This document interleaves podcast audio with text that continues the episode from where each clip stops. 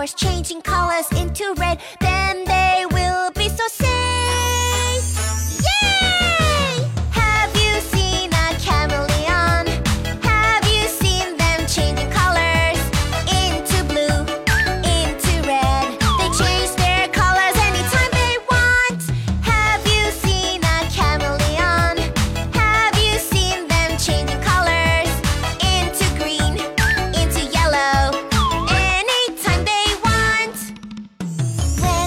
eagle flies to sky high, high above the sky, searching for food to eat.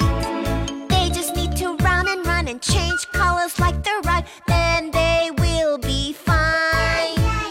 When a crocodile opens his big mouth and wiggles his